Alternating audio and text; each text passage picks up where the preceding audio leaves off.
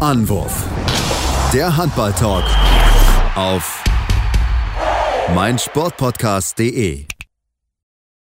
Hallo und herzlich willkommen zu einer neuen Ausgabe von Anwurf, eurem Handball-Talk auf meinsportpodcast.de. Die Handball-EM, sie ist vorbei. Es waren unheimlich intensive zweieinhalb Wochen. Am Ende ja, hat es für die deutsche Mannschaft nicht ganz zur Medaille gereicht, das können wir, glaube ich, jetzt schon mal sagen. Und wir haben einen Europameister, der ja, zehn Jahre nach dem letzten EM-Titel mal wieder den Titel in die Höhe recken konnte. Darüber wollen wir auf jeden Fall sprechen. Mein Name ist Sebastian Müller und das bin dann, dann mache ich natürlich nicht allein, sondern heute den lieben Kollegen, den Rasenreporter Robin Puhl zu meiner Seite. Hallo Robin. Hallo Sebastian.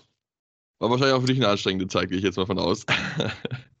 ja, anstrengend will ich es gar nicht nennen. Das hat, das hat einfach wahnsinnig viel Spaß gemacht. Also ich muss sagen, Köln, die Atmosphäre in der Lanxess Arena, ähm, während der Hauptrunde dann natürlich jetzt nochmal gepiekt zum Finalwochenende mit den Halbfinals zum Spiel um Platz 2 und dem Finale. Das war schon, ja, es war schon wieder großes Kino und so eine Heim-Europameisterschaft sorgt schon für Gänsehaut und setzt natürlich dann auch Energien frei, so dass man äh, ja die Müdigkeit oder vielleicht ein bisschen hin und her gerne übersieht. Ja, das glaube ich. da bist du mit Sicherheit nicht, nicht alleine mit. Ich glaube, da gibt es auch einige von deinen Kollegen, die ja noch länger mit dabei sind, die quasi die ganze, manche ganze Zeit begleitet haben, die auch ähnlich fertig, glaube ich, sind jetzt nach zweieinhalb Wochen und sich jetzt mal über ein paar Tage, freie Tage freuen. Für die Handballer geht es ja quasi direkt weiter, aber das ist ein anderes Thema. Robin, lass uns mit der deutschen Mannschaft beschäftigen. Am Ende reicht es nicht ganz, um sich diesen ähm, äh, ja, begehrte Medaille zu holen, die man sich angeschrieben hatte. Den Spiel um Platz 3 verliert man mit 34 zu 31 gegen Schweden. Es war so ein bisschen so wie im Halbfinale, nur umgedreht, würde ich jetzt fast sagen. In der, in der, ersten Halbzeit lief offensiv fast gar nichts zusammen, in der zweiten Halbzeit war es wieder deutlich besser. Am Ende reicht es ja nicht ganz, um, um, den, um, den, um den Sieg zu holen. Da hat viel so dieses, vielleicht Ausgleich hat gleich gefehlt, um dann machen wir wirklich so diese Stimmung wirklich zum Kippen zu bringen. Aber ähm, ja, ich glaube, wir müssen vor allem über die erste Halbzeit reden. Also das, was Schweden dort gespielt hat und was die deutsche Mannschaft offensiv gemacht hat, das war wieder so, ja, diese zwei Gesichter dieser Mannschaft. Ja, absolut. Also das Spiel fing gut an, sage ich mal. Es wurde erneut eine gute Abwehr gestellt, aber man merkte dem deutschen Spiel, ja, besonders in der ersten Halbzeit an, dass zwei, drei Dinge fehlten. Das erste war, es fehlte ein bisschen Frische. Es fehlte vielleicht der unbedingte Wille, diesen einen Schritt schneller zu sein. Man hat es in ein, zwei, drei Situationen gesehen im Kampf um den Ball, wenn es Abpraller gab, wenn Palika gehalten hatte wenn es darum ging, den unbedingten Weg, den Zug zum Tor zu gestalten. Ich will das gar nicht nur den Deutschen zuschieben, sondern vielleicht auch den Schweden. Ähm, es war ein bisschen Lethargie, sage ich mal, am Anfang in dem Spiel drin, was die Schweden allerdings dann natürlich mit ähm, absolut etwas höherer Qualität ausgleichen konnten, muss man sagen. Und dazu geführt, was dazu dann geführt hat, dass sie sich relativ schnell absetzen konnten. Ähm, das gepaart mit einer, ja, dann doch einfach viel, viel besseren Torwartleistung auf Seiten der Schweden, muss man leider sagen.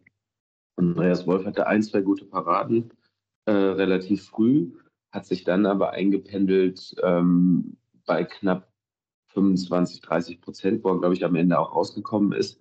Ja, 24 sind ja. ja. Andreas Palika hat einfach, ja, wie man ihn kennt, ne, in, diesem, in diesen Entscheidungsspielen, mh, hm, ganz, ganz, ganz stark gehalten. Und ähm, ja, es war unglaublich zu beobachten, wie gerade in der ersten Halbzeit Jim Gottfriedson dieses Spiel geleitet hat. Ne? Felix Klar kam dann immer mal wieder als Entlastung rein, aber spielte viel mehr in der zweiten Halbzeit. Aber Jim Gottfriedson hat so wirklich die Fäden gezogen und hat es komplett gelesen, sage ich mal, diese deutsche Abwehr. Das war eine taktisch, taktisch auch eine interessante Vorstellung, muss ich sagen, von den Schweden, die ja verdient gewonnen haben, weil die in der ersten Halbzeit den Grundstein zu legen, mit sechs zu führen in so einem Spiel um Platz drei, das ist eine schwere Hypothek einfach gewesen. Ja, definitiv. Also das in der ersten Halbzeit finde ich, und das, das darf man auf jeden Fall auch nicht vergessen, auch wenn das wirklich Gottfried so überragend gemacht hat, ist, die haben halt viele einfache Tore halt erzielen können, das aber auch nicht vergessen. Ne? Nach, nach Ballverlusten, nach Paraden ist Schweden so ins Tempospiel gegangen und da hatte die deutsche Mannschaft dann einfach keine Mittel dagegen, um, um die irgendwie aufzuhalten. Also gefühlt war, wenn du den Ball verloren hast, war da auf einmal schon ein Schwede vorne vor allen anderen, wo du dich fragst, wo kommt der jetzt aber mal her? Zumindest so mein Eindruck. Das war, das war echt, echt brutal, brutales Tempospiel, was die gemacht haben. Und das ist halt einfach noch dieser, auch dieser Unterschied halt, ne? Die halt wirklich so konsequent ins Tempo halt reingehen und wirklich dann halt auch wirklich konsequent jeden Fehler genutzt haben, der uns vielleicht manchmal so, so ein bisschen fehlt nach so einem Ballgewinn, dieses ganz, ganz schnell Tempospiel. Das muss man auch vielleicht ganz zugeben, wenn man sich da auch mal mit der Gesamtanalyse des Turniers beschäftigt, was wir auch noch tun werden. Ähm, weil heute mal wirklich Fokus auf das Spielen so ein bisschen richten und schauen, was da so ein bisschen ja, dann auch nicht so ganz funktioniert hat. Ähm, und ja, dann, dann ist es halt einfach wieder, ja, es sind diese, diese Fehler einfach offensiv, die, die da einfach mit dazukommen. Ähm, ich finde, dass du halt auch Palika, der das überragend hält, definitiv, aber auch teilweise ein bisschen warm wirst. Also da waren einige Dinge mit dabei, wo ich irgendwie echt nur so einen Kopf gefasst habe, wo man das echt cleverer, cleverer machen kann, cleverer machen muss, wenn du wirklich den Schweden gefährden willst, wenn du so Andreas Palika gefährlich werden willst, der dann wirklich dann, ja, wenn der einmal heiß läuft, dann hast du ein Problem. dann hast du einfach ein Problem. Und deswegen ähm, ist es ärgerlich. Ich finde es wirklich ärgerlich, weil ich hatte wirklich gedacht, auch gerade nach diesem emotionalen Rückschlag der Schweden da gegen Frankreich, hätte man vielleicht was holen können, aber ähm, so hast du halt Schweden schon zur Halbzeit und ja nicht wirklich in Methode gebaut und da sind sie dann auch nie wirklich in so einen, ich glaube, Benfica hat es Ergebnisstress genannt und das hat man denen der Mannschaft einfach auch dann angemerkt, den Schweden, dass die das einfach souverän runterspielen konnten. Ja, die haben stark von vorne weggespielt. Das ist das Tempospiel angesprochen. Die Zahlen sprechen für sich. Sebastian Karlsson äh, reingeworfen worden auf rechts außen. Vorher fast gar nicht gespielt gehabt für die Schweden. Ähm, mit starken sieben Toren. Ich glaube, vier alleine waren Tempo-Gegenstöße. Ja. Erstaunlich, erstaunlich viele technische Fehler auf deutscher Seite im Angriff. Hatten sie eigentlich die Zahl relativ niedrig gehalten, die ganze EM über. Und zum Thema Palika warm geworfen, gar nicht mal, also in der ersten Halbzeit gar nicht mal unbedingt warm geworfen, sondern in der ersten Halbzeit, wenn ich mich recht erinnere, gingen, ich glaube, vier oder fünf Abschlüsse sogar nicht mal aufs Tor, sondern ja. Außennetz, vorbei, drüber. Besonders ähm, Julian Köster wirkte auf mich leer, komplett leer gespielt. Der hatte sich so aufgerieben, glaube ich, über die EM in der Abwehr. Hatte großartig gegen Ungarn gespielt dann. Hat auch gegen Dänemark in der ersten Halbzeit noch richtig performt, aber in der zweiten auch dann stark nachgelassen. Und auch jetzt hat man einfach gesehen, dass die Akkus leer waren bei ihm. Hier stehen acht Würfe, äh, drei Tore bei acht Versuchen. Ebenfalls bei Juri Knorr ähnliches Bild, drei Tore bei sieben äh, Abschlüssen bei beiden fehlte wirklich, glaube ich, die Frische im Kopf und, und, und der, der, ja, diese, diese letzten paar Prozent im Akku, um beim Abschluss wirklich ähm, ja, nochmal zu schauen, wo steht der Torwart im äh, Zusammenspiel mit dem Block. Gerade bei Julian Köster hat man das gesehen.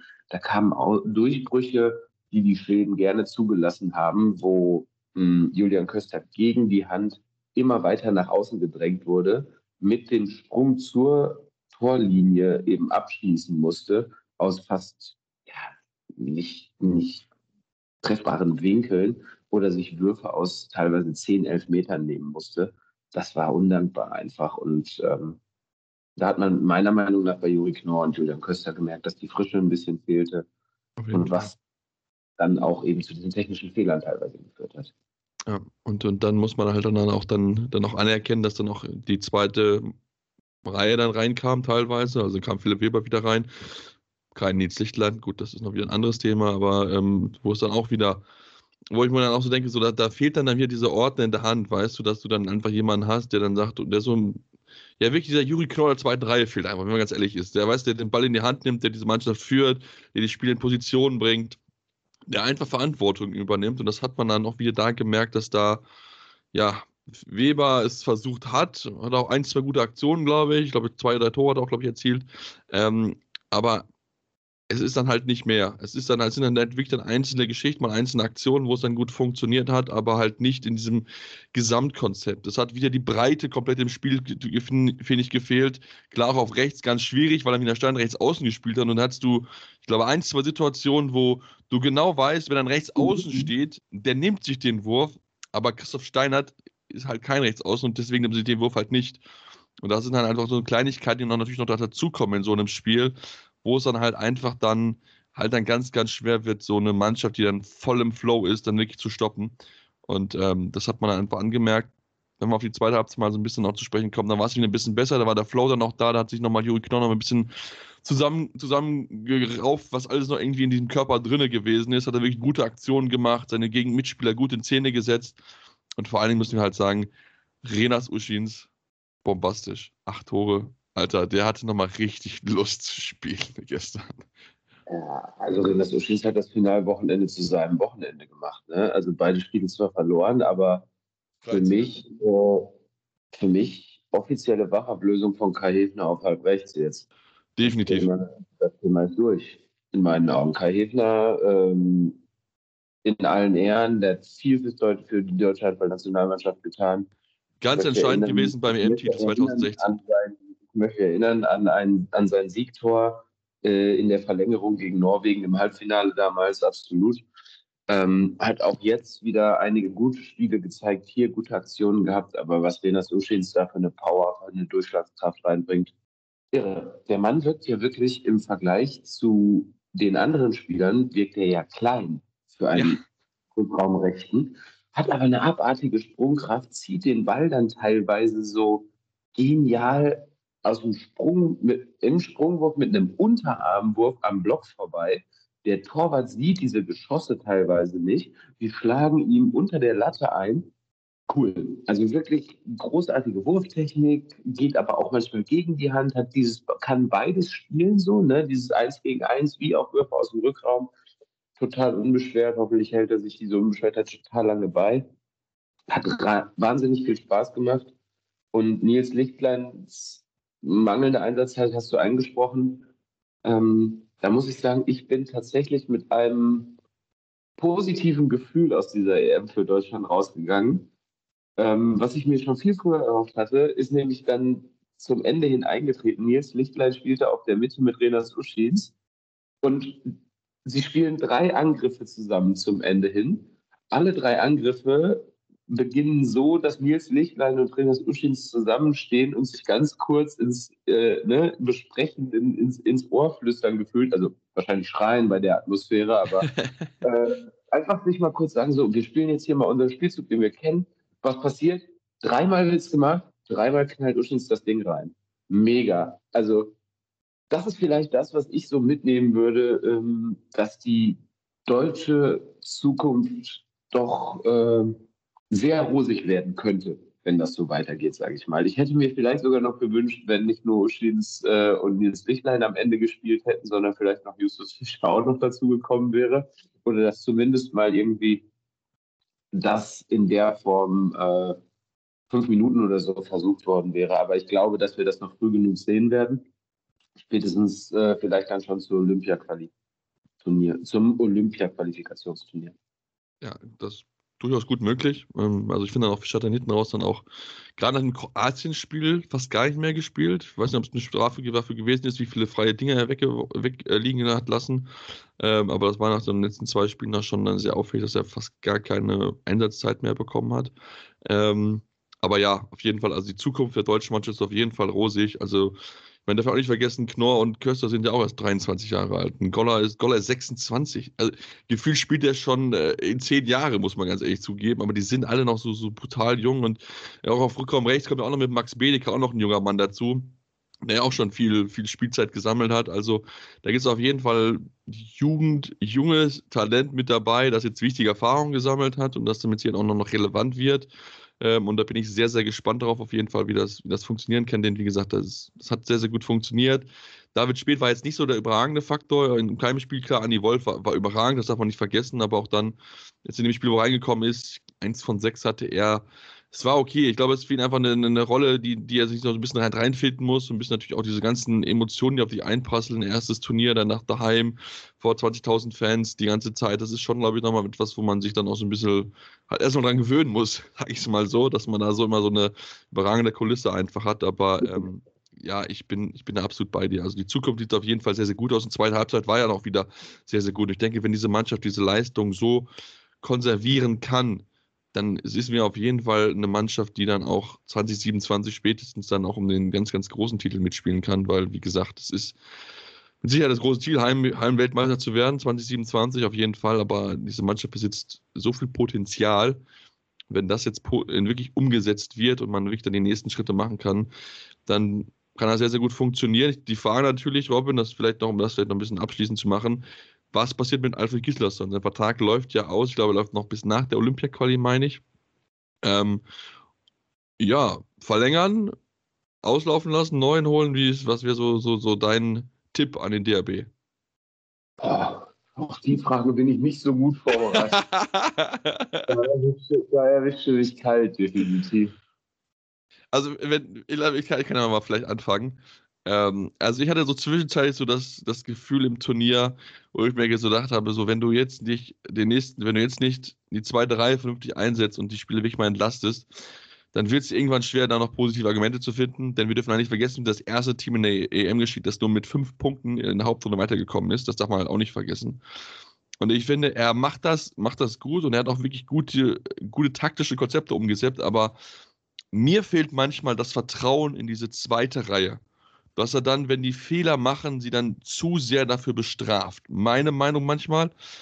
Klar, wie gesagt, man hat jetzt ein Tor als Turnier gespielt, Vierter geworden, klar, die Medaille verpasst ich weiß es nicht, ich bin manchmal so zwiegespalten, weil klar, natürlich die Voraussetzungen sind immer schwierig, auch mit vielen Verletzungen, das darf man auch nicht vergessen in, in dem Zusammenhang, aber irgendwie so dieses letzte bisschen fehlt mir manchmal bei ihm. Aber gut, ist halt auch ein Taktiktrainer Fuchs, also das ist halt, ja, keine Ahnung, Robin.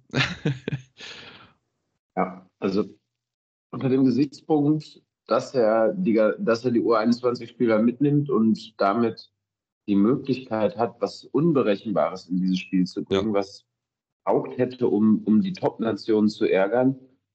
Und die Top-Nationen wurden nicht geärgert. Sie haben allesamt gewonnen, allesamt mit drei Toren.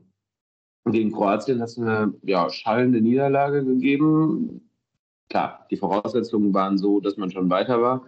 Aber du hast am Ende, du hast, du hast fünf Punkte in der Hauptrunde angesprochen. Ich glaube, Deutschland hat am Ende ähm, wir haben genauso viele Siege wie Niederlagen. Genauso, wollte ich gerade sagen, genauso viele Niederlagen wie Siege und sind Vierter geworden. Also das hat in der Form, will ich mal sehen, ob es das schon mal gegeben hat.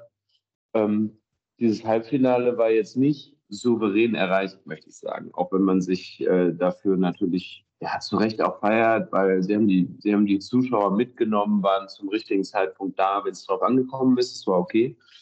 Ähm, die Distanz zur Weltspitze ist viele Spieler, also einige Spieler der Deutschen, äh, wenn wir uns nachher, wenn wir nachher noch die Stimmen hören, ähm, gehen darauf ein, dass sie die Distanz zur Weltspitze verringert haben. Aber die Distanz ist einfach immer noch da, muss man ganz klar sagen. Und mit dem Blick auf vielleicht eine Mission 2027 zu starten, mit dem klaren Ziel, Weltmeister zu werden, mit einer jungen Truppe, die bis dahin geformt wird, möchte ich zumindest die Frage in den Raum stellen, ob Alfred Gislason jemand ist, der eine junge Truppe formen kann und einer jungen Truppe Vertrauen gibt. Und unter dem Gesichtspunkt würde ich vielleicht sagen, Olympische Spiele abwarten, ob er da den Hebel, also den Schalter umlegen kann, den er dort mitnimmt, ob er da vielleicht voll auf Jugend fortsetzt, so man sich denn qualifiziert. Ich finde die Gruppe ich finde diese, ich finde diese Olympia-Qualifikationsturnier ultra schwer. Es geht gegen Österreich, Kroatien und Algerien. Gegen Algerien haben die Deutschen gewonnen. Gegen Kroatien und Österreich haben die Deutschen zuletzt vor wenigen Tagen erst äh, beide Spiele nicht siegreich gestalten können. Und zumindest die Kroaten sind meiner Meinung nach ein richtig dickes Brett zu bohren, wenn es um eine Olympia-Qualifikation geht, weil das ist sowas, was bei Kroaten irgendwie komplett irre Leistungen hervorruft, wenn es um Olympische Spiele geht. Aber ja, das, das wird sich dann im März klären. Aber um auf deine Frage abschließend zurückzukommen, ich kann mir sehr gut vorstellen, dass diese Mission 2027 nicht mit Alfred Gislason stattfindet. Ja, ich denke auch, ich weiß gar nicht, er ist ja auch schon über 60, wenn mich nicht alles täuscht. Ich bin mir gar nicht so genau sicher. Ähm, das ist erstmal egal. Also ich möchte mal Nino Cerva zum Beispiel erinnern. Ja, okay, gut, das stimmt auch wieder. Der, der Gott trainiert hat, also der Mann halt, da kannst du, nein, nein, nein. Nee, aber ich bin mal auch sehr, sehr gespannt. Also ich glaube, wir werden mit Sicherheit noch ein bisschen abwarten, auf die Olympia-Qualifikation und so weiter verläuft. Und dann schauen wir mal, ich glaube, Mitte Februar soll die Entscheidung fallen, so ein bisschen. Da ist ja der DRB-Bundestag und da werden wir uns hier mal Gedanken darüber machen, wie es weitergehen soll. Und ähm, ja, wir machen jetzt erstmal deutsche Stimmen Hör mal, was die deutsche Mannschaft gesagt hat zu, zu dem Spiel, zu der Leistung und auch ein bisschen das Fazit, was Robin erwähnt hatte. Und kommen dann zurück und wollen dann natürlich noch aufs Finale schauen, aufs All-Star-Team mit Sicherheit auch noch, aber dazu gleich mehr hier bei Anruf am Handball Talk auf meinsportpodcast.de.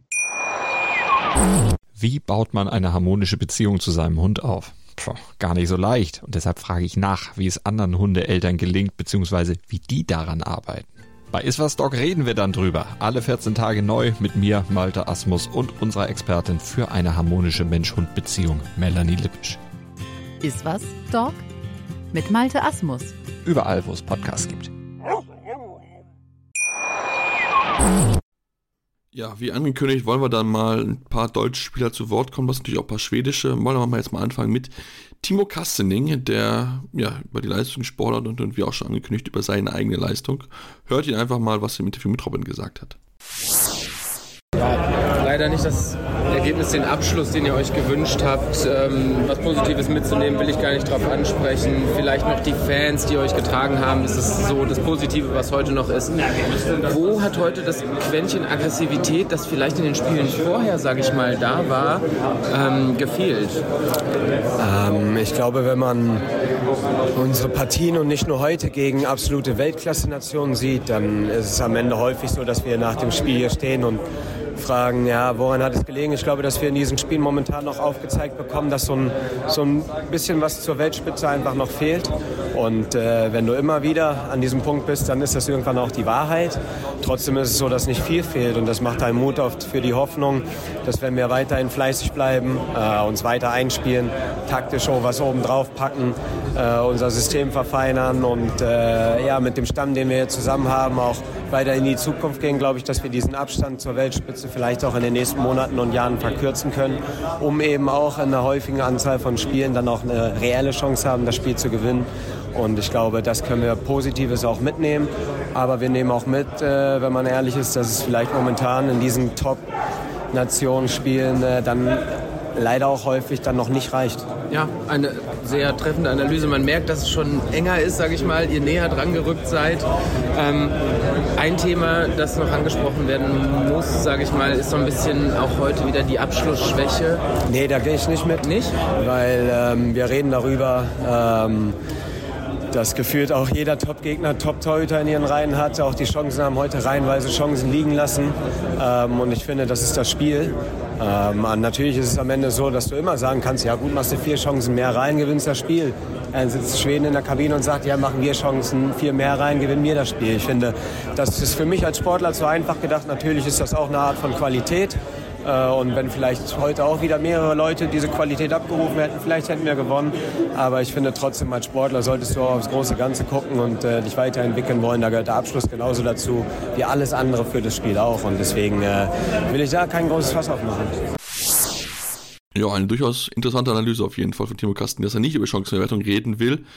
Wir wollen jetzt mal Nils Lichtlein zu Wort kommen lassen, einen weiteren Linkshänder somit, über seine Erfahrung bei seinem ersten Turnier, war sein erstes EM-Turnier bei der Herrenmannschaft und dann äh, natürlich auch seine Einschätzung zum Turnierverlauf, aber hört ihn selbst im Interview mit Robin und auch anderen Kollegen.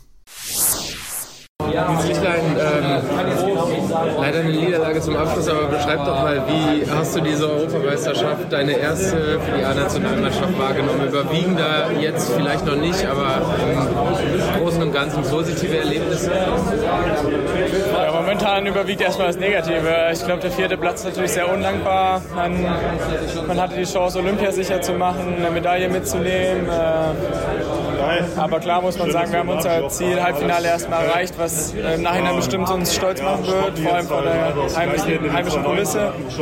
Aber ja, momentan ist natürlich die Tiefe gerade nicht die Höhen, die wir auch hatten. Es hat Spaß gemacht, euch zuzuschauen. Du zusammen mit Renas zum Ende hin noch auf der Platte. Ähm, ja, gibt Hoffnung für die Zukunft. Wie viel Spaß macht es dir gerade auch mit den U21-Jungs jetzt auch hier bei der A-Nationalmannschaft zu, zusammen zu spielen und die Möglichkeit zu bekommen? Ja, riesig. Also erstmal freue ich mich natürlich, egal mit wem ich auf der Platte bin, hier für Deutschland auflaufen zu dürfen. Aber ja, mit der U21 sind wir ein eingesch eingeschweißtes Team und äh, ja, jede Sekunde zusammen, die wir spielen, äh, ist irgendwie ein Spaß und äh, ein extra Motivationsfaktor. Ja, wie gesagt, wir haben unser Halbfinalziel erreicht, das wir uns gestellt haben. Ich glaube, das sind mehr als so die vier guten Nationen in dem Turnier gewesen. Das heißt, äh, es ist nicht so selbstverständlich, äh, dass wir so weit kommen. Und ja, wir hatten gute Spiele. Das Spiel gegen Ungarn war überragend. Äh, ich glaube, unsere Torhüter waren beide in dem Moment da, wo wir sie brauchten. Und äh, ja, die Zuschauer, muss man sagen, waren überragend. Ja, wie du schon meinst, wir haben eine relativ junge Mannschaft. Wir haben auch mit, ich sage jetzt mal, Ju und Julian auch sehr junge, schon etablierte Spieler dabei, Führungsspieler. Golli ist jetzt auch nicht so alt und äh, daher sehe ich da mit positiver Freude auf die Zukunft. Ja, positiv kann man auf jeden Fall in die Zukunft schauen aus deutscher Sicht. Wir wollen dann jetzt mal Lukas Mertens zu Wort kommen lassen, wo Robin mit mehreren Kollegen beisammen stand und sein Mikrofon reingehalten hat. Ähm, hört ihn selbst mit seinen Einschätzungen zum Spiel und natürlich auch ein allgemeines Turnierfazit. Ja, nervös nicht. Wir haben uns ja schon viel vorgenommen und äh, wir mussten, äh, haben zu viele technische Fehler gemacht, äh, sodass sie in die einfachen Gegenstöße gegangen sind. Und äh, das war dann nicht gut von uns, das muss man ehrlicherweise sagen. Und so, ein, äh, so einen Rückstand in der ersten Halbzeit kannst du in der zweiten Halbzeit schwierig aufholen. Wir haben alles versucht. Aber äh, ja, die, die einfachen Bälle, die wir wieder weggeworfen haben, an Kreis oder ins Aus oder äh, Balika hat auch wirklich sehr, sehr gut gehalten. Und äh, ja, aber tut im Moment weh. Ähm, fühle mich auch ein bisschen leer, weil es ist wirklich keine schöne Situation. Aber ja, es, äh, man muss sagen, letztendlich ist es verdient für Schweden. Gegen solche Teams zu gewinnen, brauchst du zwei perfekte, also gute bis perfekte Halbzeiten. Gegen Dänemark, gegen Schweden, äh, auch gegen Frankreich. Wir haben jetzt alle drei Spiele gegen die äh, mit drei Toren verloren. Es sind halt diese Kleinigkeiten, die die äh, großen Teams bzw. die Weltspitze dann nicht macht. Äh, diese, diese technischen Fehler, äh, die, die killen uns dann halt in dem Moment. Und äh, das fehlt uns halt noch, dieser, dieser letzte Schritt, dieser, dieser entscheidende Schritt dann auch. Und äh, ja, aber hätte mir einer vorher gesagt, wir erreichen das Halbfinale in diesem EM-Modus, dann, dann hätte ich das natürlich unterschrieben. Aber jetzt fühlen wir uns gerade natürlich auch ein bisschen, bisschen ja, traurig, weil es ist kein, schöne, kein schöner Moment. An dem Spiel hing viel dran. Und äh, ja, aber weitermachen. Ich habe mich heute gut gefühlt, tatsächlich. Äh, ich äh, war auch gut im, im, Spiel. Das Wichtige ist halt bei uns außen, dass der erste Ball reingeht. Äh, dann, dann hast du halt auch, bist du halt gut im Spiel. Das ist, glaube ich, ähnlich wie wenn die Torhüter ihre ersten Paraden zeigen, dann sind sie auch im Spiel. Das war heute bei mir auch der Fall. Und ja, es war halt gut, dass ich mir auch die Kleinwinkel neben Konto genommen habe und äh, ja, das, das, das, war halt, das war halt wichtig für mich, dass ich heute auch eine gute Performance zeigen konnte. Ja, wir haben es also, ausgeräumt. Ich, ich, äh, ich mag das nicht, wenn man ungerecht ist äh, in unserem Sport. Äh, deswegen bin ich auch zu ihm hin und habe gesagt, äh, was soll das? Was, was machst du da? Also ich, er, er hat, war anderer Meinung. Ich habe zu ihm gesagt, oder er hat, äh, ich habe gedacht, dass er den Ball weggeköpft hat und die Zeit lief noch. Äh, und er meinte, es war aber schon Timeout. Andi hat den Ball weggegeben und er hat den Ball in die Seitenlinie. Und dann bin ich zu ihm hin und dann gab es einen kleinen Disput. Und dann hat er mich halt weggeschoben. Ich hätte auch stehen bleiben können, natürlich. Äh, aber ich habe es versucht. Äh, weil ich dachte tatsächlich, wenn jetzt Max noch die zwei Minuten bekommt, dass wir im Ballbesitz kommen, ich musste irgendwas machen, mhm. damit wir irgendwie in Ballbesitz kommen. Und, äh, aber wir sind Handballer. Und, äh, Zu einer anderen Situation im Spiel hätte es wahrscheinlich nicht gemacht. Nee, natürlich. Aber ich musste irgendwas versuchen und wenn es auf diese Art und Weise ist, dass wir den Ball dann bekommen, dann, dann versuche ich natürlich alles da reinzulegen. Aber wir haben uns nach dem Spiel ausgesprochen, wir sind Handballer und jetzt geht's weiter. Felix hat ein überragendes Turnier gespielt, das muss man einfach so sagen. Also wie er auch die Dinger da heute wieder von unten nach oben reingezwirbelt hat, das ist schon, das ist schon Weltklasse. Also, klar, man, man sieht, dass, dass die dann halt auch diese Breite haben, geben Gottfriedson 10 Minuten Pause, aber das Ding hat, haben Schweden, Dänemark und Frankreich alle die, die, diese Situation, dass sie sagen, okay, sie können ihre Topstars für die Crunch-Time holen, 10 Minuten dann mal die anderen Spieler spielen lassen und das macht es dann am Ende auch aus, um äh, im Turnier oder in so einem großen Turnier erfolgreich zu sein. Und äh, da sind wir jetzt gerade bei, wir versuchen das, haben jetzt viele U21-Nationalspieler dabei gehabt und äh, versuchen halt auch die, die entscheidenden Spielpositionen dann äh, das peu à peu ranzuführen. Da bin ich optimistisch, dass wir den nächsten Entwicklungsschritt gehen und äh, dann irgendwann auch eine Medaille nach Deutschland holen. Eine Frage ja. vielleicht von meiner Seite. Ähm, du hast den direkten Vergleich. Halbfinale hier und jetzt Spiel um Platz 3 und Champions League Final vor in Köln. Ja. Wo war die Stimmung besser? Ähm, Das ist eine gute Frage. Es ist schwierig zu sagen. Also es sind beides extrem geile Turniere gewesen, dieses Final Four. Also äh, das, das Ding ist ja, bei so einem Final Four sind ja dann äh, in den jeweiligen Ecken, also bei, bei, bei Champions League Final Four sind ja in den jeweiligen Ecken noch die anderen Fans. Und heute waren es ja gefühlt 19.000 äh, Deutsche. Deswegen, also die Lautstärke war heute schon extrem. Aber dieses, dieser besondere Flair in so einem Champions League Final Four hat auch was und schwierig zu vergleichen. Aber äh, ja, heute, hat, heute war die Stimmung schon extrem geil. Cool, danke dir. Ja, das war doch nochmal eine schöne Analyse von äh, Lukas Mertens, der auch über die Aktion von Max Dagi gesprochen hat, wo er die zwei Minuten bekommen hat zum Ende. Und wir wollen jetzt natürlich auch noch die Sieger zu Wort kommen lassen. Robin im Interview erstmal mit Jim Gottfriedson und dann im Anschluss mit Hampus Wanne und dann geht es nach einer kurzen Pause dann hier weiter mit der Analyse zum Final. Haben schon wieder eine Medaille. Hm? Großartig. Gratulation erstmal dazu. Vielen Dank. Ähm, du hast das Spiel ja wie immer großartig gelenkt und geschaltet. Andreas Palika wieder ein großartiger Rückhalt. Was war noch ausschlaggebend für euch? Na, ich, finde, ich finde erstmal unsere Taktik hat gut geklappt. Wir haben, äh, ich wusste, welche Kraft und welche Tempo die kommen mit. Ich finde, wir haben Juri äh, ganz viel weg vom Spiel gekriegt in der ersten Halbzeit. Das hat uns natürlich sehr viel geholfen. Äh, und wir halten uns an unsere Taktik und wir kriegen die Würfe eigentlich da, wo wir die haben wollen und gibt dann auch äh, Palika ein bisschen bessere Möglichkeit, da zur, zur Parade zu machen. Und ich glaube, in der ersten Halbzeit sind wir auf acht bis zehn Gegenschlusstore. Von daher, das ist genau so ein schweres Spiel, was wir, was wir uns vorgestellt haben. Und dann, wenn wir das auch leisten können, ist das ja natürlich schwer, uns zu schlagen. War ein Teil dieser Taktik auch das 7 gegen 6 oder war das eher ein bisschen eine Reaktion, als Deutschland wieder rangekommen Nein, wir waren sicher. Wir wussten nicht, wie viel 7-6 wir spielen wollten heute, aber wir haben schon Taktik gehabt und wir haben dafür uns entschieden, dass erstmal zweite Halbzeit, wir haben, ich, ich äh, natürlich, weil ich habe viel gespielt in der ersten Halbzeit, war viel in Kontakt mit Trainerteam und wir 7-6 schon, aber ich fand, wir haben das so gut in den Griff gehabt in der ersten Halbzeit, dass wir brauchten wir nicht. Ähm, 7-6 haben wir nur genutzt, weil wir wollten ein bisschen das hektische Spiel wegnehmen und die, die, die Adrenalin weg von den deutschen Spielern zu kriegen. Wie erleichtert und froh bist du, dass du nicht mehr durch die Olympia-Quali, durch ein Turnier musst? Das ist schon eine Leistung. Also ich meine, alle wissen, wie schwer das ist, diese Quali zu erreichen. Erstmal. Und wenn man dann auch in diese Quali ist, ist das noch schwer. Das sind ja drei harte Spiele in drei Tagen und da sind wir froh, dass wir schon in Olympia sind. Super. Viel Erfolg, viel Spaß Ja, danke, danke. Susanne.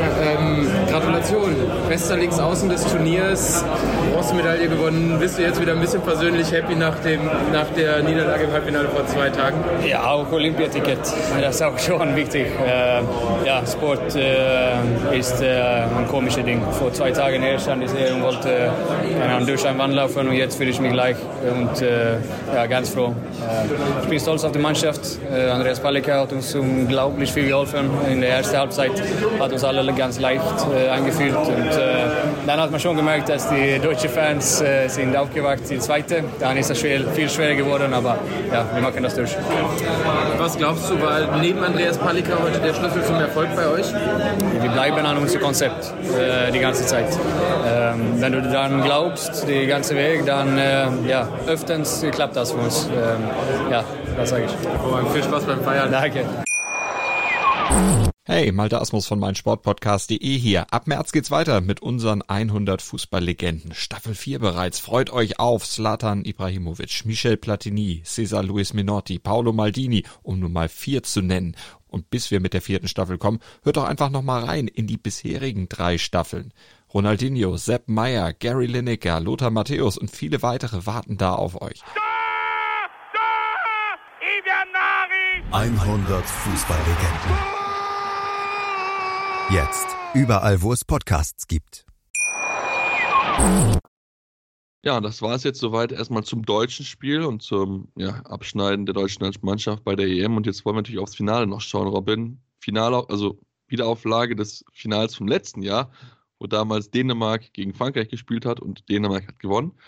In diesem Jahr revanchieren sich die Franzosen, gewinnen die Partie 33 zu 31 und ich sitze hier und sage es ganz ehrlich, Dänemark hat sich selbst verbaut, denn mit der Torhüterleistung von Emil Nielsen musst du diese Partie sowas von gewinnen.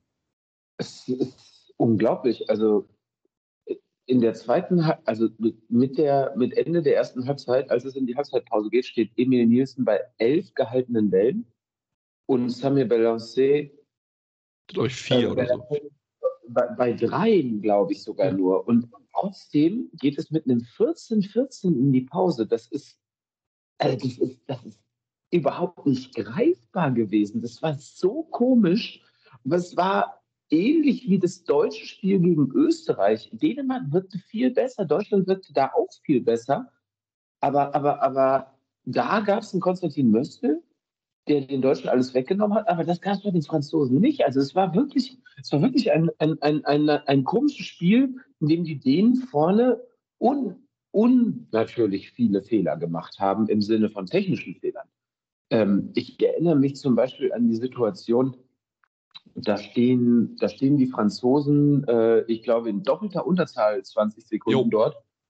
Und Dylan Nahi macht einen Stil und läuft einen Tempo-Gegenstoß. Also das ist verrückt, dass das den, dass das den denen passiert. Und ähm, in der zweiten Halbzeit zum Beispiel das 7 gegen 6 hat auch eigentlich fast gar nicht funktioniert.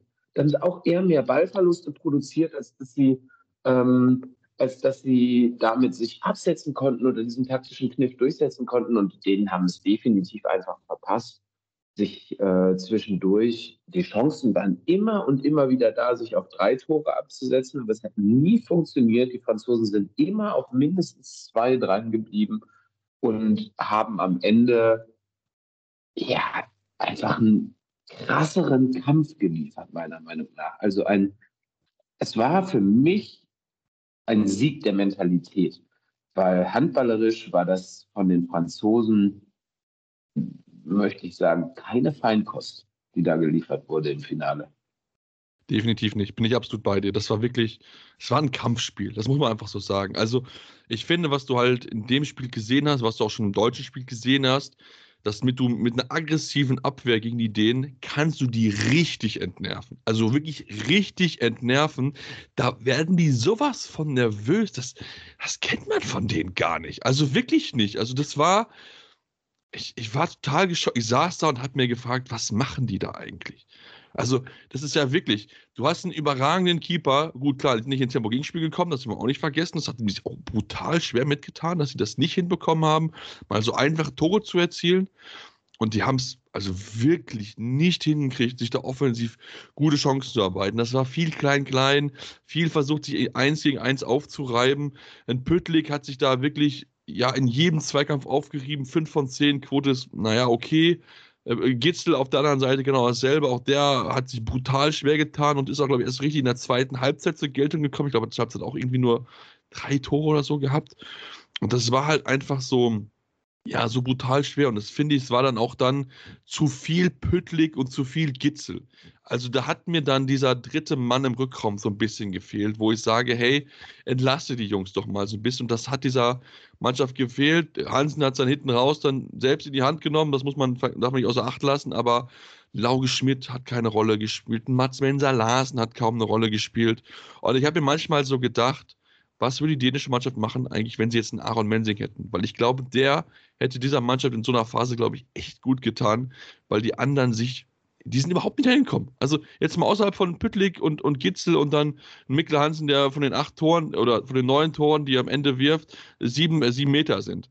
Da war nichts sonst aus dem Rückraum außer den zwei. Und das hast du der Mannschaft so angemerkt, dass es dann wirklich gesagt, gesagt habe, okay, hey, Püttlik, Gitzel, macht mal. Und das hat mich doch sehr verwundert, dass sie das nicht hinbekommen haben und auch den Kreis so gar nicht einbinden konnten. Gut, klar, gegen Karabatic und Fabregas im Innenblock schwierig, aber da hätte man trotzdem, glaube ich, Lösungen finden können. Ja, ich würde gar nicht mal sagen, dass es zu viel Gitzel war. Also Gitzel war, sorry, aber nenn dir mal einen Rückraumrechten, der in einem, Euro, äh, in einem Europameisterschaftsfinale in eine 100%-Quote wirft, ohne sieben Meter zu werfen. Ja. Gitzel hat 8 von 8 gemacht. Das ist komplett irre auf dem Niveau. Komplett irre, sorry, aber ganz, ganz großes Kino. Ja. Also diese Abschlussstärke, das ist der absolute Wahnsinn. Und Gitzel hat nicht acht Würfe nach Durchbrüchen aus sechs Metern gehabt, sondern der hat diesmal auch drei, vier Dinge aus dem Rückraum gezündet. Richtige Raketen. Also Gitzel für mich, wenn es geben würde, Finals MVP geben würde, wäre er das für mich. Ähm, was zu viel war in meinen Augen, war Mikkel Hansen. schön und gut vom 7-Meter-Punkt zwei wichtige Tore hinten raus auch noch gemacht, um überhaupt in diese Verlängerung zu kommen. Schlagwürfe aus dem Nichts, sage ich mal. Aber ansonsten auch aus Nullwinkeln geworfen, nach Durchbrüchen. Und also der hat sich zu viele Würfe genommen, in meinen Augen. Und was du angesprochen hast und was ich interessant finde, weil wenn wir mal ein Jahr zurückgehen, war der überragende Mann auf dänischer Seite auf einmal Rasmus Lauge Schmidt. Zehn Hütten. Aus dem Nichts macht er zehn Hütten und entscheidet dieses Weltmeisterschaftsfinale. Aber man hat die ganze Europameisterschaft über gesehen, ich glaube, Rasmus Lauge ist über sein Zenit. Ich will ihm nicht zu nahe treten, der Mann hat Großartiges geleistet für Dänemark. Ähm, ich finde, es ist ein genialer Mittelmann auch gewesen ja. in seiner Zeit in Deutschland, aber man merkt, dass das Niveau das inzwischen gegangen wird im Welthandball in der Spitze, das kann er nicht mehr mitgehen. Und dann nehme ich, muss ich leider auch sagen, Mats Menser mit rein. Diese beiden Spieler sind nicht mehr auf dem Niveau, dass Dänemark sie als zweite Reihe reinbringt und es gibt keinen Qualitätsverlust. Das war mit, mit Rasmus Lauge vor einem Jahr noch nicht der Fall. Da ist er nochmal über sich hinausgewachsen, aber jetzt war es zu wenig, glaube ich. Und du hast es angesprochen, ähm, als Ersatz für Simon Püttling Aaron Mensinger auf halb links zu haben, anstatt Michael, Michael Darmgard, wäre gestern gegen diese aktive, agile Abwehr der Franzosen, glaube ich, besser gewesen, weil dann brauchst du einen Steineschmeißer, der aus elf Metern das Ding, die Dinger da reinschmeißt. Einfache Tore. Die denen ja. mussten jedes Tor so hart erarbeiten definitiv. Also da bin ich, da bin ich absolut bei dir. Ähm, ich glaube auch, dass einfach. Es ist auch nicht schlimm. Ich meine, das war eine goldene Generation. Die haben, die haben drei EM-Titel gewonnen für Dänemark. Drei. Also, die haben ja wirklich. Es ist, äh, WM, ja. Ne, also klar, natürlich, die, die EM, der EM-Titel wäre jetzt noch so Krönung gewesen, weil der letzte ist ja auch 2012. Das ist ja für viele die waren noch gar nicht mit dem Team mit dabei, teilweise. Außer jetzt mal Mikkel Hansen und Niklas Landin, meine ich. Lauge Schmidt war, glaube ich, auch noch. Ich bin nicht ganz sicher, ob Lauge Schmidt mit dabei war. Ähm, aber ja, das ist halt dieser Titel, der ihnen einfach noch fehlt. Das ist diese Krönung eigentlich. So, und das ist natürlich schade für sie, dass sie es nicht geschafft haben, aber ich finde halt auch, das war halt einfach dann ja, ist einfach dann nicht gut genug. Und da darf man auch nicht vergessen, dass die Franzosen das wirklich brutal gemacht haben. Sie haben wirklich gefightet für jeden einzelnen Zentimeter. Äh, ich glaube, Nikola Karabatic ist, ist, mittlerweile, war ist er, glaube ich, dann nur noch, also weil dann nur noch in Anführungsstrichen, ähm, ja, äh, äh, schon noch irgendwie auf der Platte, aber irgendwie so auch gar nicht präsent offensiv. Aber das hat man irgendwie auch. Also, ich, ich habe mich gerade gefragt, wie viele Minuten hat er gespielt. Ich habe gerade geschaut, es sind 35 Minuten. Ich kann dir nicht sagen, wie viel, wo, wo, wo der gewesen ist. Ich habe den Offensiv eigentlich fast gar nicht wahrgenommen. Das war, es war aber trotzdem so, dass du das Gefühl hattest, okay, Frankreich hat irgendwie die ganze Zeit dieses Spiel im Griff. Und das, obwohl ja dann noch äh, Richardson ausgefallen war und Port ausgefallen war. Das heißt, Mem musste durchspielen auf rechts und, und Len. Und so schlecht auch Dika Mem in den ersten 60 Minuten gespielt hat, er nimmt sich halt zu Beginn der zweiten Verlängerung halt zwei Würfe, trifft, trifft beide Male und sorgt damit für die Entscheidung. Das ist irre. Das ist komplett irre. Also, du hast gesagt, zwei Tore bei sieben Versuchen. Der hat das ganze Spiel, der hat 65 Minuten lang keinen Ball ins Tor geworfen. Ja, Dikamem wirft kein Tor im EM-Finale. Das ist an sich eigentlich nicht möglich. Aber dann zu dem Zeitpunkt, wo es um alles geht, ist er da, haut diese zwei Dinger rein, sorgt damit für, für, äh, für eine zwei- bzw. drei Tore-Führung die Dänen kommen dann nochmal auf einen, auf einen Kurs ran, kriegen im Gegenzug aber direkt wieder, ähm, kriegen im Gegenzug aber direkt wieder das auf zwei verkürzt. Und ähm, ja, dann kommt für mich der Mann des Finalwochenendes neben Matthias Gitzel äh, und Renas Uschins, nämlich ähm, Elohim Prondi. Muss man ganz einfach so sagen. Elohim Prondi ist in zwei Situationen der entscheidende Mann für die Franzosen. Einmal schmeißt er sie mit seinem zumindest streitbaren äh, in, äh, direkten Freiwurf, ähm, wo der Fuß definitiv abhebt und ein Schritt gemacht wurde, aber brauchen wir nicht drüber reden. Das sieht man in der Super Slow-Mo im Fernsehen. Der Schiedsrichter kann es sehen, wenn er sich den Videobeweis anguckt, hat er nicht getan, ist jetzt passiert. Einspruch der Schweden wurde auch abgewiesen. Ähm, ja, schweißt das Ding zur Verlängerung da oben in den Giebel und jetzt äh, nimmt er sich den Freiwurf, äh, kurz vor Ende dieser zweiten Verlängerung und äh, nagelt das Ding wieder oben rein. Also unglaubliche Leistung von Prondi meiner Meinung nach, hat einen extremen Schritt getan, seitdem er auf tragische Weise ja die, äh, die Weltmeisterschaft, nee, die, die EM, die letzte EM 2022 verpasst hat, weil er da in der Silvesternacht 2021 ja ähm, Opfer einer Messerattacke wurde. Ist unglaublich stark zurückgekommen. Ähm, wir hören ja nachher auch noch die Stimmen ähm, und da spricht gerade Quentin Mahé ähm, diese Entwicklung von Elohim Brondi auch nochmal an. Das ist äh, ein sehr, ja, ein sehr schöner, sehr schöne, sehr schöne Aussage von ihm, die er da trifft. Und für mich Elohim Brondi äh, ja, mit einer Durchschlagskraft da reingekommen und hat sich interessant und perfekt abgewechselt, ergänzt mit Nikola Karabatic. Karabatic hat immer angefangen, weil man, glaube ich, auch diese Präsenz von Nikola Karabatic ja. auf dem Feld haben wollte. Ich glaube, es macht selbst bei einem dreifachen Weltmeister wie den dänischen Spielern etwas, wenn dort Nikola Karabatic trotzdem steht, weil ich weiß es nicht. Äh, ich habe jetzt wieder eine erneuerte Liste gesehen äh, seiner, seiner Turniere und der Medaillen, die da dran hängen. Ich glaube, im modernen Sport nennt man sowas GOAT. Greatest of all time, zumindest was die Titel angeht, weil das äh, wird niemand mehr, also ich, wer soll das, also wer soll das einholen, weiß ich erstmal auf mittlere Sicht weiß ich das nicht. Ähm, ja, und dann kam die Durchschlagskraft mit Brony, der dann auch die Tore geworfen hat, während Karabatic eher, ja, sag ich mal, das Spiel mit vorangetrieben hat, würde ich mal behaupten. Ja, wenn du dir die Titel von Karabatic anguckst, viermal Weltmeister, viermal Europameister, dreimal Champions League gewonnen, dreimal Olympiasieger, glaube ich, noch gewesen. Das ist der erste Spieler, der so diese, diese vier großen Titel dreimal gewonnen hat. Das ist einfach ist einfach, ist einfach brutal. Das darf man nicht vergessen. Das ist, was die gemacht haben, sehr erreicht hat. Ähm, man kann ihn mögen oder nicht, aber das ist wirklich, da kann man nur den Hut vorziehen vor dieser brutalen Leistung. Und ähm, ja, also ich fand es auch, Brandi hat wirklich eine wichtige Rolle gespielt und wenn wir auf jeden Fall auch drüber reden müssen, ist Ludovic Fabrikas. Acht Hütten hat der Mann geworfen. Gegen, ihn, gegen eine wirklich gute Defensive, vor allem gegen, gegen einen wirklich guten Innenblock, das haben wir auch nicht vergessen. Also, glaube, was dann ähm, ist Saugstrup und Halt haben meistens, glaube ich, Innenblock ja gespielt. Ähm, aber der macht einfach acht Hütten und es ist dem sowas von scheißegal, wer da steht. Das ist einfach, das ist einfach, der, der Typ ist nicht von dieser Welt, das muss man mal sagen. Ich würde sogar so weit gehen, ähm, zu sagen, dass man nicht unbedingt Nedim Remeli hätte zum MVP dieser äh, Europameisterschaft machen müssen, sondern in meinen Augen, wenn ich im französischen Team, wenn jemand gesagt hätte, so, also jemand aus dem französischen Team wird MVP, dann wäre mein allererster Tipp und der allererste Name, den ich in den Ring geworfen hätte, wäre Ludovic Fabregas gewesen.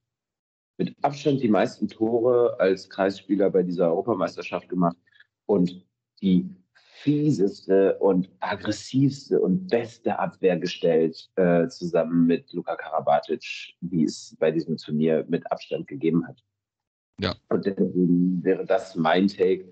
Nedim Remili, klar, gut das Spiel geleitet, gut das Spiel gelenkt der Franzosen, angetrieben, immer wieder. Ja, die meisten Scorer Points gesammelt, nee, zweitmeisten, nur 87 so genau, ja. Ja, hat, hat, hat, hat die Bälle verteilt ohne Ende, hat sich nicht zu viele Würfe in meinen Augen genommen, ähm, auch wenn er jetzt hier eine Quote von 50 Prozent im Finale hatte und fünf äh, Tore bei zehn Versuchen gemacht hat, ist es immer noch okay. Aber für mich war Ludovic Fabregas der größere Unterschiedsspieler. Ja, äh, bin ich, also wenn wir das Thema auf jeden Fall jetzt aufmachen, bin ich absolut bei dir. Also ich habe diesen, diese, diese Wahl von, von Remeli null nachvollziehen können. Wir saßen, ich weiß nicht, der saß ja in der Sport 1 Redaktion, wir saßen und haben uns gefragt, warum Remeli? Also wirklich, und der hat auch bei, im Finale ja auch gut gespielt, aber er war für mich nicht der prägende Spieler dieses Finals definitiv nicht. Also, äh, das ist für mich definitiv nicht Remeli gewesen. Und da kann ich auch die Wahl dann nicht verstehen. Ähm, und das ist auch für mich etwas, wo man auch dann auch, wenn man aufs All-Star-Team drauf schaut, auch da habe ich schon viele Spieler nicht verstanden, die dort in diese Vorauswahl getroffen sind und auch die, wenn man sich die Wahl so an sich anschaut, kann man auch noch mit Sicherheit mal drüber reden, aber ich meine, wenn du unbedingt einen französischen Spieler nehmen willst, worüber man auch schon argumentieren kann, ne? ich meine, man hat es ja bewusst gemacht wahrscheinlich nach dem Finale, um dann halt auch einen Sieger als MVP zu nehmen, ähm, ist es für mich nicht Remlit, sondern wäre es für mich eher dann eher Fabregas gewesen, der wie gesagt wirklich ein überragendes Turnier gespielt hat. Ähm, DKWM kann es nach so einem Spiel auch nicht geben, weil zwei von sieben ist dann auch keine Quote, darf man auch nicht vergessen. Ähm, aber für mich eigentlich eher MVP wäre gewesen in Emil Nielsen, der ich finde, der hat ein überragendes Turnier gespielt. Also in seinem EM-Debüt eine Quote von fast 40 Prozent zu haben. Ey, also ich glaube, ich, ich glaube, kein Torhüter hatte je ein besseres EM-Debüt außer, äh, außer hier Emil Nielsen. Da hättest du drüber nachdenken können, natürlich Matthias Gitzel sowieso. Also, äh, was der, was der eine Wurfquote hat für den, für den, für den Halbrechten, ist 81% Wurfquote. 81,8% für einen Halbrechten. Das ist einfach irre. Das ist einfach irre.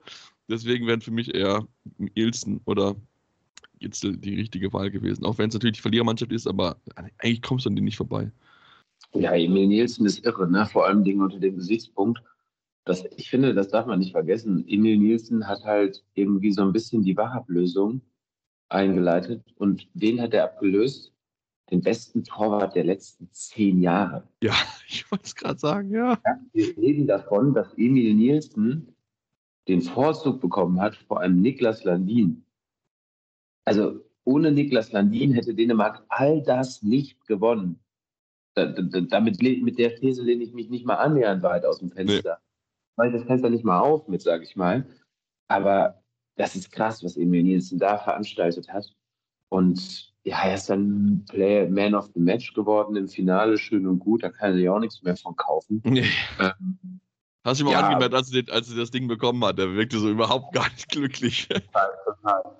Und äh, ja, Matthias Gitzel ist ja dann am Ende tatsächlich noch ähm, mit dieser absurd großartigen Quote ähm, Torschützenkönig geworden, teilt sich das aber mit äh, dem komplett verrückten Martin Costa, der ja auch einfach nur einfach ultra krass ist. Aber das haben wir ja auch schon gesehen in diesen ja. beiden Testspielen der Deutschen äh, gegen die Portugiesen vor der Europameisterschaft, dass der die Dinger einschweißt, egal von wo, egal wie. Ja, definitiv. Also das äh, ja, war auf jeden Fall sehr, sehr interessant zu beobachten. Ähm, dann will ich vielleicht mal kurz noch, Robin, lass uns auf jeden Fall auf das ähm, All-Team zu sprechen kommen. Ähm, wenn wir mal darauf eingehen, im Tor Andy Wolf, links außen, Hampus Wanne, halb links, Juri Kost, äh, Martin Costa auf der Mitte, Juri Knorr, recht, halb rechts, äh, Matthias Gitzel, rechts außen Robert Weber, am Kreis Ludovic Fabregas und bester Verteidiger ist Magnus Saubstruck. Ähm, und ich glaube, wir müssen vor allem über Außen reden. Also Hampus Wanne, hä? Hä? Und Robert Weber, ja wirklich, wenn man Österreicher haben will, kann man vielleicht darüber diskutieren, aber es haben jetzt nicht Robert Weber. Aber sowieso die Vorauswahl auch auf, halb, auf rechts außen war sowieso diejenige, die ich null, also wirklich null, null, null verstanden habe. Da war, da war Timo Kastening. Timo Kastening war zur Wahl. Es ist so wild einfach. Naja, wir haben es ja gerade in den Stimmen gehört, dass Timo Kastening hat ja sogar zugegeben, dass es nicht seine persönlich beste Leistung war, die er für Deutschland mal bei einem Turnier abgeliefert hat. Also die Nominierung für dieses All-Star-Team, ja, wie die zustande kommt, will ich nicht wissen, äh, weil sie ist für mich nicht nachvollziehbar. Für mich fehlt ganz klar zum Beispiel in Rutger Telfelde großartiges Turnier gespielt auf Außen, wenn wir über die Außen sprechen. Ultra krasse Quote da abgeliefert. Ähm, ich würde also sogar zur Debatte stellen, war Juri Knorr der beste Mittelmann bei diesem Turnier? Also wenn ich die letzten zwei Spiele nehme, nein. wenn ich die letzten zwei Spiele nehme, nein. Und deswegen, die musst du trotzdem mit reinnehmen irgendwie. Also äh, klar kannst du das Finale nicht mit reinnehmen, beziehungsweise diesen letzten Spieltag nenne ich ihn mal mit Spiel um Platz drei und das Finale. Aber ja, es ist, wir, streiten drüber, aber im Endeffekt ist es natürlich, wir können nicht in die Köpfe gucken. Wer, entscheidet das? Ist am Ende entscheidet die EHF. In der Expertenjury, wo ja nicht mal bekannt ist, wer da überhaupt drin sitzt. Genau, also es ist komplett undurchsichtig. Ich gehe voll mit, dass Andreas Wolf für mich in dieses All-Star-Team im Tor gehört. Ähm, Gitzel sowieso. Klar, du kannst streiten, ob Emil Nielsen oder Andreas Wolf, aber am Ende, wenn du auf die nackten Zahlen kommst, Andreas Wolf hat 92 Saves gehabt. Das sind mit elf Saves Vorsprung die meisten Saves. Gut, Konstantin Möstl kannst du da auch reinstellen. Der hat 81 in sieben Spielen, während Andreas Wolf die 92 in neun Matches gemacht hat. Ja. Ähm, aber ich finde, Andreas Wolf ist, kannst du da reinstellen, ist zu Recht. Ludovic Fabregas gehört aus dem All-Star-Team raus und als MVP ausgezeichnet. Äh, ist jetzt nicht passiert, also gut steht er da zurecht drin. Magnus Hauptstruck ist, äh, Magnus Hauptstruck ist für mich auch nachvollziehbar als bester Verteidiger. Ähm, hättest du auch Fabregas geben können. Ja. Also, ne, das untermauert einfach nur seine MVP-Ambitionen äh, mehr. Gitzel vollkommen zurecht. Ja, also es äh, ist, ist in Ordnung, aber die Außenpositionen brauchen wir nicht drüber reden, dass die vielleicht etwas. Also Hampus Wanne, was jetzt, weiß ich nicht, die verstehe ich nicht. Ich auch nicht. Also er hat eine Quote von 67,9 Prozent, hat 36 von 53 Tore gemacht, aber er hat nicht mal, nicht mal im, im, im Spielplatz 3 von Beginn an angefangen. Also ich fand Lukas Pellas eigentlich so irgendwie den besseren Spielern von den zwei, muss ich ganz ehrlich zugeben. Ähm, ja, und also ich hätte auch auf rechts außen noch immer hier ähm, Imre, nee, Benze Imre, glaube ich, nachgedacht. Der hat mir echt gut gefallen, der Ungar. Ich glaube, der hat ja auch teilweise Quoten gehabt, dass der ersten elf, zwölf Tore allesamt versenkt hat oder so. Das war eine brutal irre Quote auf jeden Fall. Ähm, aber ja, auf da, also da muss auf jeden Fall was rein. Also das hat man das Gefühl, dass man einfach die, die großen Namen genommen hat aus den Teams. Und der einfach hingestellt hat und gesagt, hier, entscheidet mal. Wo ich mir so, man muss auch eine wichtige Rolle spielen, wie du performst. Weil wie gesagt, Kastening war es einfach nicht. Und, ähm, aber kann man vielleicht insgesamt mal drüber dann vielleicht mal reden, weil ich finde auch das Außenniveau in diesem Turnier war nicht so überragend. Also ich finde, da haben wir schon bessere Turniere gesehen. Auch die Dänen haben sich brutal schwer getan. Emil Jakobs seit dem Finale 1 von 3.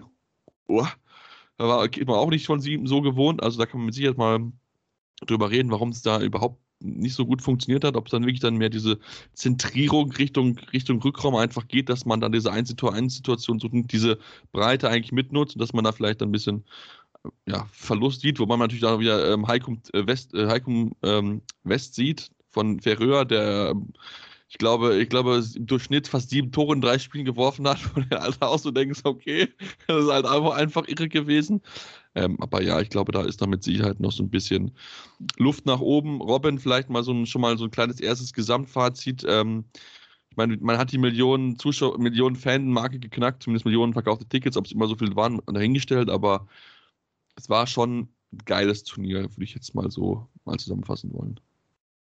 Ja, absolut. Das war großartige Werbung für den Handball. Deutschland hat sich als Gastgeberland von groß, großen Sportereignissen mal wieder von seiner besten Seite gezeigt und gezeigt, dass sie das halt wirklich können. Ich fand es total cool, die Wertschätzung äh, gestern bei der Medaillenvergabe. Auch die deutsche Mannschaft hat noch so eine kleine Ehrung bekommen. Da hätten sie sicherlich auch drauf verzichtet, glaube ich. Aber äh, da war der Bundespräsident da. Man muss den Schokotaler geben.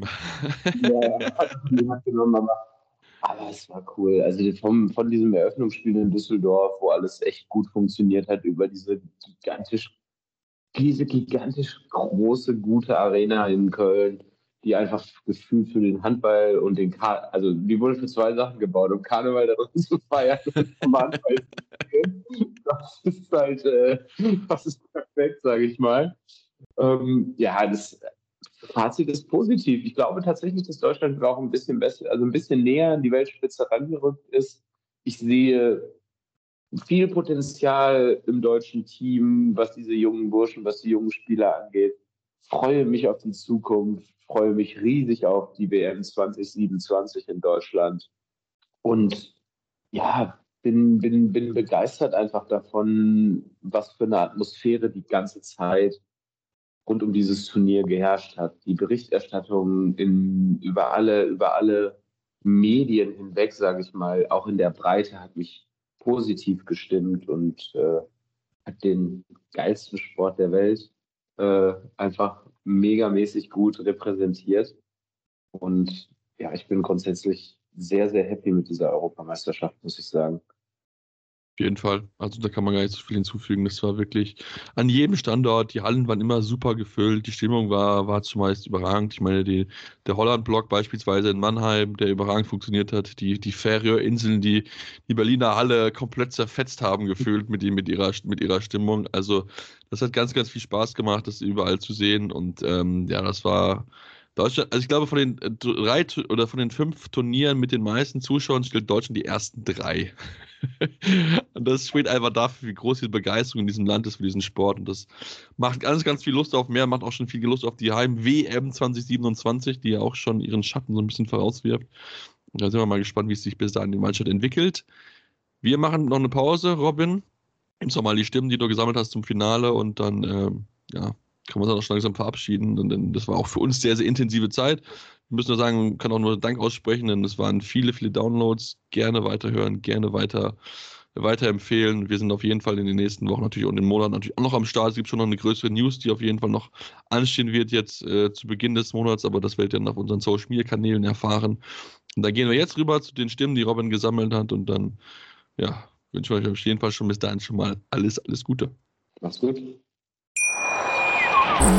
In rund 40 Folgen habt ihr mich jetzt schon sagen hören, I want to tell you about the Beatles. Ich habe euch die Geschichten zu ihren Alben und ihren Songs erzählt, euch ihre wichtigsten Wegbegleiter und Vertraute vorgestellt und natürlich die Orte, die für die Bandgeschichte eine wichtige Rolle spielten.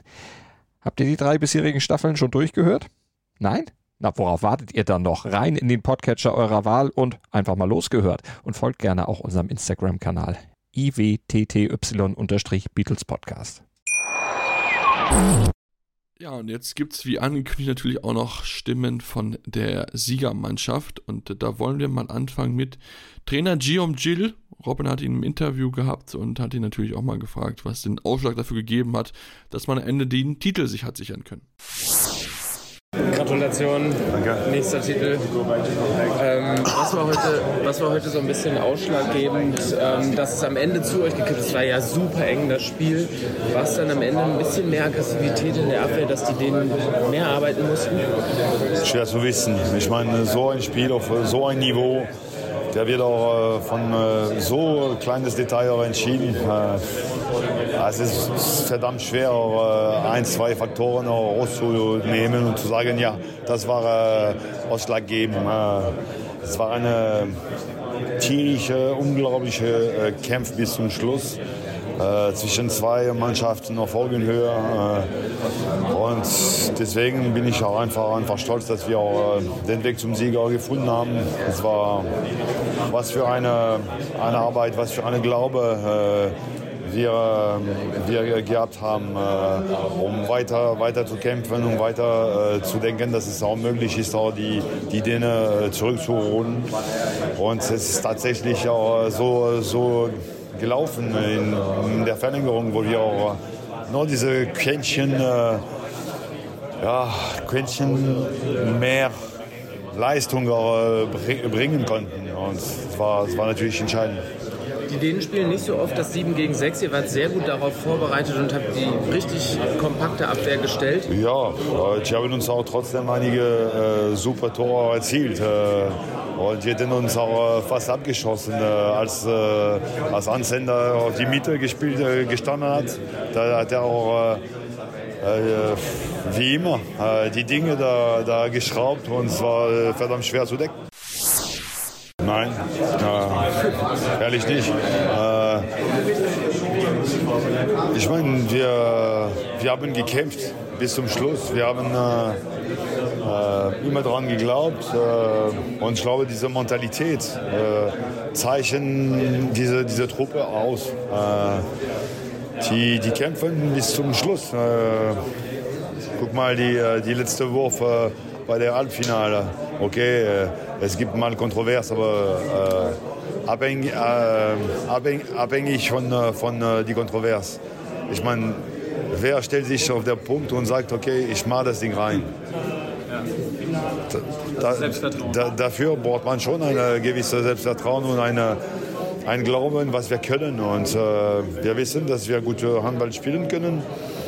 Aber wir wussten, dass die Dänen das auch äh, sehr gut äh, tun und äh, die haben das auch eine lange Zeit auch wieder bewiesen und zwar tierisch schwierig für uns.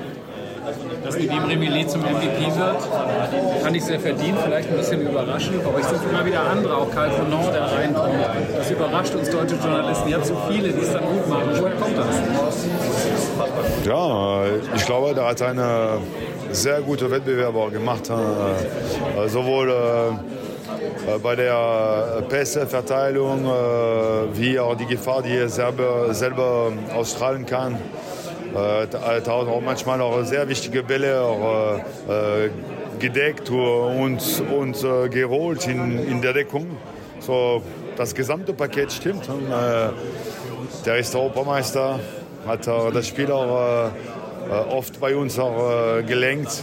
Das ist schon, schon verdient, was er im, im, im Verhältnis zu was er geleistet hat ehrliche Worte von Guillaume Gilles, der das wirklich sehr gut zusammengefasst hat, diese Stärke, die diese Mannschaft besitzt. Und äh, der Frage vom Kollegen Frank Heike zu Nedim Remili, warum er den MVP geworden ist, lassen wir doch einfach selbst zu Wort kommen. Und der Franzose hat einen kleinen Kritikpunkt zum deutschen Publikum, aber hört ihn am besten selbst im Interview mit einigen Kollegen. Da haben wir auf jeden Fall dann erstmal nur die Antworten für euch rausgenommen. Uh, not at all. Uh, uh, we, we saw we saw the, the All Star team just before the game, mm-hmm. and uh, okay, we didn't care about it. Actually, we didn't talk about it neither. We were preparing the final of the European Championship, so we don't care. Uh, but it was uh, it's a huge ach- achievement. I just knew I was MVP after like a few seconds, few few minutes after the the end of the game. I couldn't believe it, to be honest, mm-hmm. and I would be so mad or so sad if I if I if I would be uh, MVP and lost this final. Yeah. Uh, what's matter? It's only this gold right right over here. Yeah. So proud, so proud of the team, so proud of the spirit we showed. Mm-hmm. Uh, despite the fan who was uh, most of the time against us. I don't know why. You're German as well. Yeah. You should ask them. I don't know why. Uh, because uh, we kind of helped Germany uh, during this main round, so it was tough about this. But uh, I don't know. Now it, it's probably uh, the most complete. Uh, I made some assists. I go. I, I scored some goals. I play in defense. Yeah, it's probably the most complete I've made. The last World Championship was. Merci Titi. oh merci, ah, c'était dur là. The last World Championship was also amazing for me personally, but we didn't uh, uh, reach the gold. So yeah, I mean, it's probably the best. Uh, hopefully, it's not the the last. I want to be now. Uh, I want to play this kind, this level uh, every damn day on my head. Ah, merci, Tati. Merci. merci. Sorry, uh, I want to play this kind of level now uh, until the end of my career, even better. And how did you manage to beat the strong Danish uh, team? Strong Danish. how do you call us then? Strong friends as well. Super strong. Bravo. Good answer. Good answer. Um, prepare. We prepared this game really tactic- yeah. tactically very well. I'm really proud of it. Uh, we trust each other defensively. We knew that the, the defense is gonna make uh, gonna make the difference, and ex- exactly what happened. Um, especially at the end of the game, uh, we we counter really good this. Uh, the seven against six, of course, uh, we knew that uh, Mikel is going to score some goals because he got this ability to score from everywhere. But we trust each other. We didn't change nothing, and it, that was our strength. Um, to trust each other, uh, especially on one-on-one, because I play a lot of one-on-one. Uh, but we knew that we could stop them. Exactly what we did, mm-hmm. and uh, that's it. Then uh, it was about fighting. It was about hurt.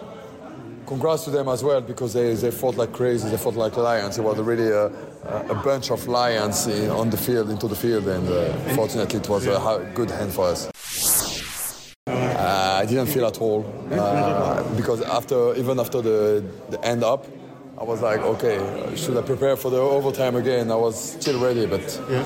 because we were focused, we were really focused from uh, from zero to, to 70 minutes, yeah. and uh, yeah, really satisfied about how the, how we managed this game. They led they led by three in second half. Yeah. We didn't show any scare, um, or we weren't afraid of anything. We knew that we could come back like we did against Sweden, and we did. We have done. I don't know because if we lost, uh, if we lost uh, against Denmark, we, you would say we were exhausted because of this game against Sweden. Choose pick a side. I don't know. I mean, no, we just know that uh, when it's about overtime, it's no handball. It's like I said, just fighting spirit, mm-hmm. fighting mantra, and uh, hurt on the game, hurt on the on the field, and this is what we did, and uh, we won this game. Thank you, guys. Enjoy your night. Ja, Kampf der Löwen. Ich glaube, das ist das Zitat, was wir noch auf jeden Fall mitnehmen können. Und natürlich die Kritik an der deutschen Fans, dass sie sie ausgepfiffen haben, die Franzosen, obwohl sie Deutschland dabei geholfen haben, in die Hauptrunde einzuziehen. Ähm, kleine versteckte Kritik nochmal. Aber es war auf jeden Fall schön, ihn zu hören. Wollen jetzt nochmal ähm, die Kamem zu Wort kommen lassen, der bei Robin im Interview gewesen ist und ähm, ja, seine Einschätzung zum Spiel schildert. Uh, massive congratulations, another stellar performance of you. It was a massive fight this, this final. So, at the end, what was uh, maybe two factors, would you say, which made you in favor? I would say maybe the. I would say maybe the the, the mental part, uh, because we, we were we were down uh, almost uh, the whole game, and uh, we could uh, go to the extra time and then uh, win the the extra time. So we, we're just happy right now. Uh, I think yeah, our defense was uh, special today, and uh, yeah, uh, we're just happy. Winning the semi-final in the in extra time, winning the final in extra time is a huge mental uh, performance. So, and at the end, you pushed yourself. All the all the guys pushed yourself a little bit more than the Danish, I think. Yeah, yeah, uh, because we really want to win this uh, this championship, and uh, we knew that uh, if we were able to, to play hard in defense and uh, keep trusting ourselves in, in attack, at the end we will score. So that's what we did today, and uh, uh, that, that that has to be the our example for the next competition. Perfect. Will Katamahe show you a little bit of Cologne nightlife today? Yeah, I hope. Uh, it, they told us that uh, everything is closed today, but uh, we will try to find out something. Perfect. Thank you. Ja, ich denke mal, dass die Franzosen mit Sicherheit einen Weg gefunden haben, ihren EM-Titel gebührend zu feiern. Ähm, und da auch mit Sicherheit Kertemahe geholfen hat, da die passende Location zu finden. Wir wollen dann noch Dylan Nahi zu Wort kommen lassen, der dann auch noch im Interview gewesen ist mit Robin. Dylan you you especially pushed yourself all the time with the with the crowd behind you, the French fans and your team. Was this uh, maybe the missing piece today that the, your mentality of the French team was a little bit more to want to win this game than the Danish? This is this is I think our mentality like never give up.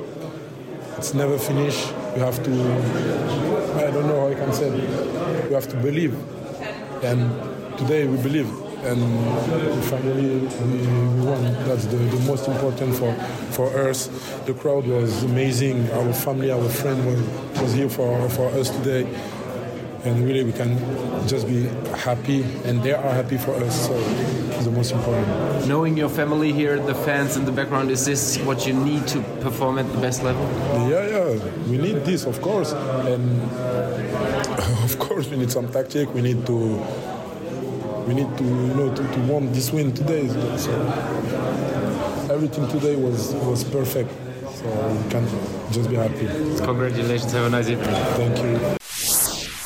Ja, und zum Abschluss wollen wir natürlich auch noch eine Stimme von der Verlierermannschaft zu Wort kommen lassen. Mats Menser Larsen im Interview, äh, wo Kollege Robin mit reingehalten hat. Und dann, ja, sind wir am Ende unserer heutigen Ausgabe. Ich hoffe, es euch gefallen möchte uns gerne so natürlich da. Lasst uns folgen bei Social Media, Facebook, Twitter, Instagram mit dem Handel Anno findet ihr dort ihr uns jeweils und dann halt auch auf jeden Fall up to date, wenn es hier losgeht mit der Bundesliga der Männer und da vorne wollen wir natürlich auf jeden Blick dahin werfen zu den Frauen, die wir so ein bisschen jetzt vernachlässigt haben während der EM, aber da natürlich entsprechend der volle Fokus auf dieses große Turnier und dann folgen uns auf jeden Fall weiter und dann verabschieden wir uns jetzt hier mit diesen kleinen restlichen Stimmen von Mats Menser Larsen.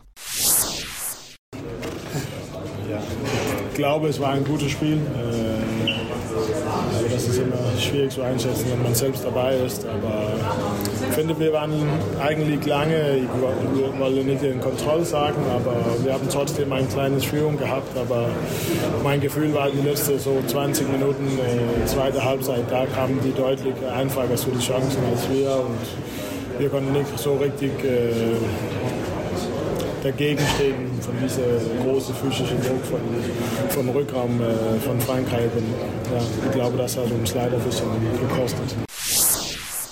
Ich finde, wir haben vielleicht nicht gut genug mit unseren Chancen umgegangen und äh, ja, das heißt vielleicht auch, dass äh, Frankreich sich öfter so bessere Chancen spielt als wir, wenn wir die Torwartbüren so gewinnen kann und trotzdem hinter, hinter liegt. Äh, aber so viel habe ich das nicht, äh, nicht analysiert. Ja, ich finde, die haben das gut gedeckt. Wir haben auch ein paar gute, gute Chancen gekriegt in die Mitte, wo Mittel zu seinem Wurf gekommen ist. Ich finde, das war eine okay Lösung für uns. Hat auch, auch nicht was richtig so gekostet. So, es war, ja, ich finde, das war das Richtige für uns, das zu probieren. Anwurf. Der Handball-Talk auf meinsportpodcast.de. Wie baut man eine harmonische Beziehung zu seinem Hund auf? Puh, gar nicht so leicht. Und deshalb frage ich nach, wie es anderen Hundeeltern gelingt, beziehungsweise wie die daran arbeiten. Bei Iswas Dog reden wir dann drüber. Alle 14 Tage neu mit mir, Malte Asmus und unserer Expertin für eine harmonische Mensch-Hund-Beziehung, Melanie Lippisch. Iswas Dog mit Malte Asmus. Überall, wo es Podcasts gibt.